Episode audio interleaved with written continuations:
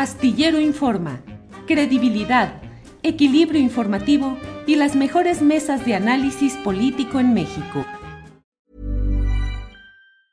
I'm Sandra, and I'm just the professional your small business was looking for. But you didn't hire me because you didn't use LinkedIn jobs. LinkedIn has professionals you can't find anywhere else, including those who aren't actively looking for a new job but might be open to the perfect role, like me. In a given month, over 70% of LinkedIn users don't visit other leading job sites. So if you're not looking on LinkedIn, you'll miss out on great candidates like Sandra. Start hiring professionals like a professional. Post your free job on linkedin.com/achieve today. Hold up. What was that? Boring. No flavor. That was as bad as those leftovers you ate all week. Kiki Palmer here, and it's time to say hello to something fresh and guilt-free. Hello Fresh. Jazz up dinner with pecan-crusted chicken or garlic butter shrimp scampi. Now that's music to my mouth. Hello Fresh. Let's get this dinner party started. Discover all the delicious possibilities at hellofresh.com. Astillero Informa, credibilidad, equilibrio informativo y las mejores mesas de análisis político en México. Oscar, ¿cómo estás? Buenas tardes. Hola, buenas tardes. Me da muchísimo gusto saludarte. Saludos al auditorio. Muchas gracias, Oscar. Híjole, pues, ¿qué decirte de, de este texto tan impactante? Eh, pues da la impresión, Oscar, de que pues no conocemos pues de muchos de estos eh, funcionarios, sobre todo de, de esta eh, llamada guerra contra el narcotráfico, pues la forma en, lo personal que pues resulta impactante que podrían ser hasta psicópatas. Oscar, ¿quiénes, ¿quiénes han estado en estas posiciones? Cuéntanos de tu reportaje. Así es, mira, yo hablaba con tres ex policías federales que habían participado en la, en la Agencia Federal de Investigaciones, que ya, que ya no existe, en la Policía Federal, que tampoco existe ya. Y estos tres, estas tres fuentes me hablaban de cómo habían sido testigos de la manera en que Luis Cárdenas Palomino torturaba a los acusados y cómo incluso tenía una casa preferida de tortura que estaba ubicada en la alcaldía Miguel Hidalgo en la Ciudad de México. Y una de las cosas que más me llamaron la atención cuando estaba escuchándolos hablar de todo lo que veían era la manera en que parecía que Cárdenas Palomino disfrutaba torturar a los acusados. Me hablaron de cómo asfixiaba eh, con, con, bolsas de plástico, cómo incluso ellos eh, vieron que Cárdenas Palomino entraba a, a, varias salas que estaban dentro del centro de mando de lo que es hoy la Guardia Nacional, allí en Iztapalapa, y cómo cuando él salía, mágicamente al acusado se le, había, le habían arrancado ya las uñas, por ejemplo o lo habían metido en tambos con agua para poder obtener confesiones. Y algo que también me llamó mucho la atención es la descripción que hacían de Cárdenas Palomino, alguien que realmente disfrutaba torturar, alguien que en el rostro se le notaba la satisfacción. Uno de ellos me decía, uno de los policías, me decía, yo no estudié psicología, pero me parece que el tipo era un psicópata. Y yo pienso, híjole, de verdad es que durante esos años eh, probablemente la seguridad del país estuvo a cargo de psicópatas con placa con uniforme.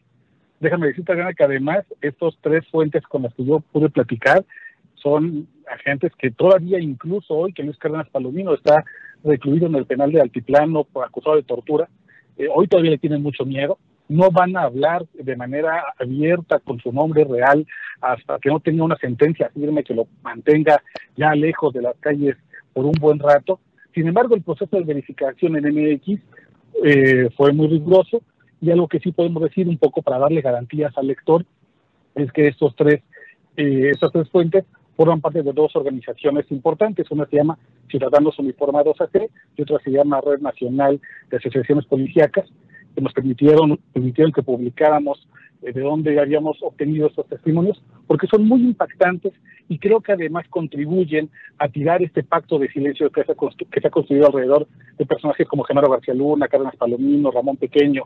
Hoy que esos personajes ya no tienen el poder que tenían como, como lo tenían en el, en el sexenio de Felipe Calderón, comienza a hablar la gente, comienza a saberse qué tipo de personas realmente eran y cómo de verdad la tortura era un instrumento sistematizado durante ese sexenio. Híjole, Oscar, Eh, te pediría tu análisis, sobre todo de en esta forma de operar en de eh, Cárdenas Palomino y con tu experiencia en este tema, pues de, seguridad y, del crimen. Eh, lo que deja a lo mejor entrever un poco estos testimonios es que habría cientos de personas eh, acusadas deliberadamente o siendo chivos expiatorios, pero cientos de personas particularmente por este tipo de personajes o por este personaje en particular. Y en el caso de, los testimonios de este gusto por la tortura, ¿no? Que quizá solamente son personas que se habrían eh, cruzado en el camino de, Cárdenas Palomino.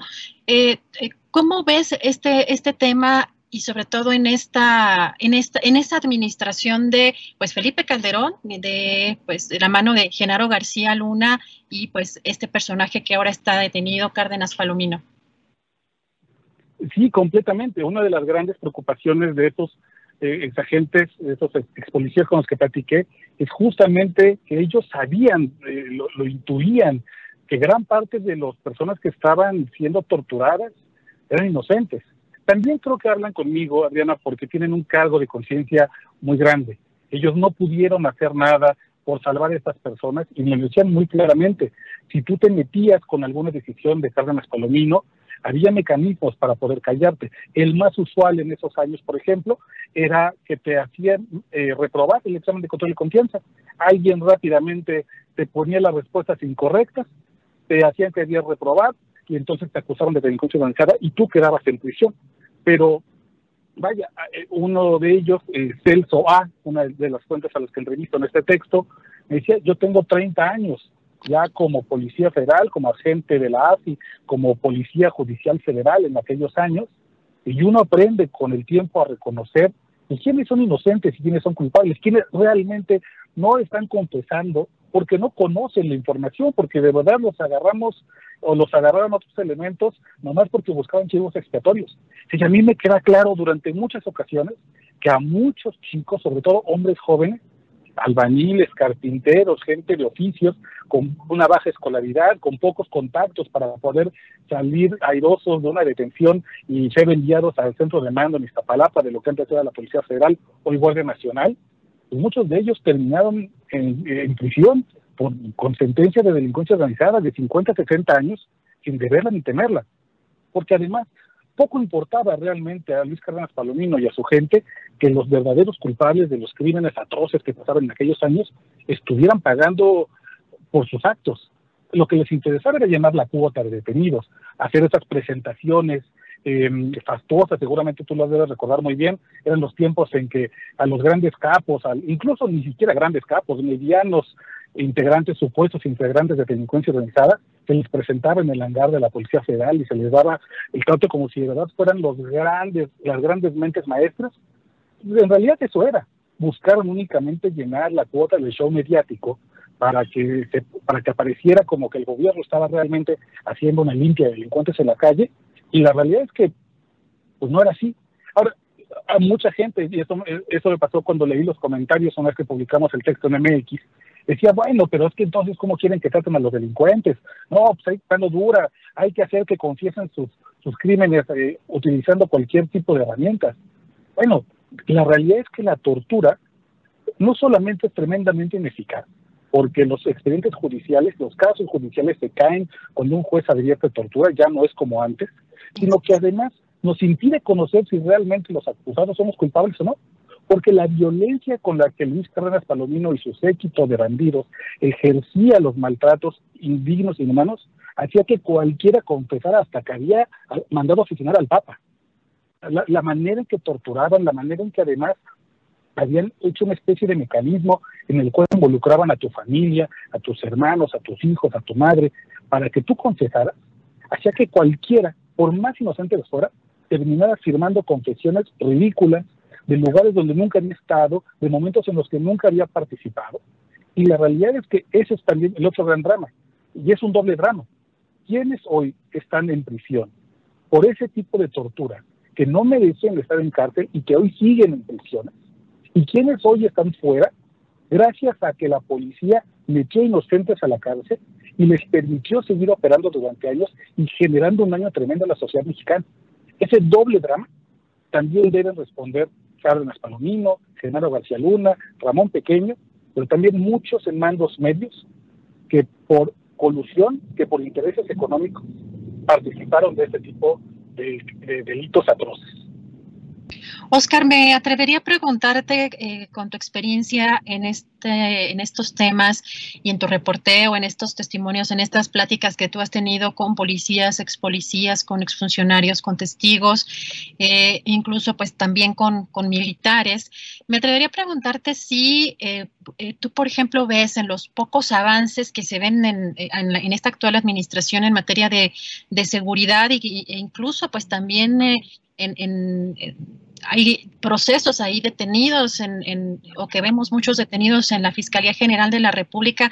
¿Tú ves em, que a lo mejor muchos elementos todavía de las administraciones anteriores sigan en, predominando en este gobierno y sean los que están deteniendo quizá eh, pues avances en, materia de seguridad, sobre todo ahora que veo que también eh, pues eh, hoy publicaste sobre Aguililla y, y pues hay mucha información en las últimas semanas de una gran violencia en diferentes entidades de, de la República. ¿Cómo ves esto, Oscar? Lamentablemente el círculo de Genaro García Luna, de Cárdenas Palomino y de Ramón Pequeño no ha salido del todo de las instituciones, por más que haya cambiado de gobierno de Felipe Calderón a Enrique Peña Nieto y de Enrique Peña Nieto a Andrés Manuel López Obrador. La realidad es que muchos mandos medios siguen hoy en las instituciones de gobierno. Eh, ha habido varias denuncias al respecto. Se trata de mandos relativamente pequeños, con un eh, con, jefes de unidad, directores de departamentos, pero en esos pequeños espacios es justamente donde se esconden las grandes decisiones judiciales. Cancelar o no una orden de aprehensión, ir o no tras una retención, hacer que alguien se presente ante el Ministerio Público Federal o no. Y lamentablemente todavía hay gente cercana a estos personajes que siguen dentro de las instituciones. No ha habido una limpia por completo, especialmente en la Fiscalía General de la República y en eh, la Secretaría de la Defensa Nacional. Ahí es donde todavía se encuentran los recarios de este viejo régimen y a mí todavía me preocupa mucho que después de platicar con ellos, con esas fuentes, esos tres policías judiciales y federales, yo les preguntaba si sentían algún tipo de esperanza de que Cárdenas Palomino pudiera pues, pagar sus culpas, que no hay que olvidar que además del proceso judicial que tiene aquí en México, tiene otro pendiente en Estados Unidos, en la misma corte que Genaro García Luna. Estos ex policías federales me decían que realmente su esperanza es muy pequeña porque lamentablemente Cárdenas Palomino es solamente el síntoma de una enfermedad más grave y además de un sistema que se fue construyendo con los años. Lamentablemente muchas de las personas que hoy están también al frente de las instituciones de Procuración de Justicia se formaron con ellos. Y va a ser muy difícil que puedan eh, quitarse estos malos vicios, estas malas prácticas, de obtener confesiones pues quemando los testículos, golpeando, eh, golpeando las partes blandas del cuerpo, asfixiándolos con bolsas de plástico, quitándoles las uñas. Y suena terrible, pero hay que decirlo que eso siguen siendo prácticas que hoy todavía hoy vemos. Vemos además ese tipo de prácticas muy claramente todavía como una herramienta casi, casi este, de manual en varios estados de la República, en el norte del país, por ejemplo, hay muchos casos escandalosos de cómo todavía la Guardia Nacional, algunos elementos siguen utilizando este tipo de métodos inhumanos. Decían, hay poca esperanza. Esto es una escuela. Esto, esto fue un método que por años se enseñó y que, y que hoy todavía muchos compañeros piensan que es la única manera de, de confrontar al crimen organizado. Así que todavía, lamentablemente, Cárdenas Palomino es un cáncer que hizo metástasis y hoy no sabemos hasta qué punto lo que él provocó ha enfermado a nuestro sistema judicial mexicano. Híjole, qué fuertes palabras, pero tienen todo el sentido, Oscar, con, pues muchas de las cosas que estamos viendo en, el país. Oscar, te agradezco muchísimo eh, la atención a esta entrevista y pues esperamos tenerte por acá de visita pronto. Claro que sí, te mando un abrazo, saludos al auditorio. Gracias, gracias a Oscar, gracias, un abrazo. Para que te enteres del próximo noticiero, suscríbete y dale follow en Apple, Spotify, Amazon Music, Google o donde sea que escuches podcast. Te invitamos a visitar nuestra página julioastillero.com. Ever catch yourself eating the same flavorless dinner three days in a row? Dreaming of something better? Well, HelloFresh is your guilt-free dream come true, baby. It's me, Kiki Palmer. Let's wake up those taste buds with hot, juicy pecan-crusted chicken or garlic butter shrimp scampi. Mm. Hello Fresh. Stop dreaming of all the delicious possibilities and dig in at HelloFresh.com. Let's get this dinner party started. Hola, buenos días, mi pana. Buenos días, bienvenido a Sherwin Williams. ¡Ey! ¿Qué onda, compadre? ¿Qué onda? Ya tengo lista la pintura que ordenaste en el ProPlus app. Con más de 6.000 representantes en nuestras tiendas listos para atenderte en tu idioma y beneficios para contratistas que encontrarás en aliadopro.com. En Sherwin Williams somos el aliado del PRO.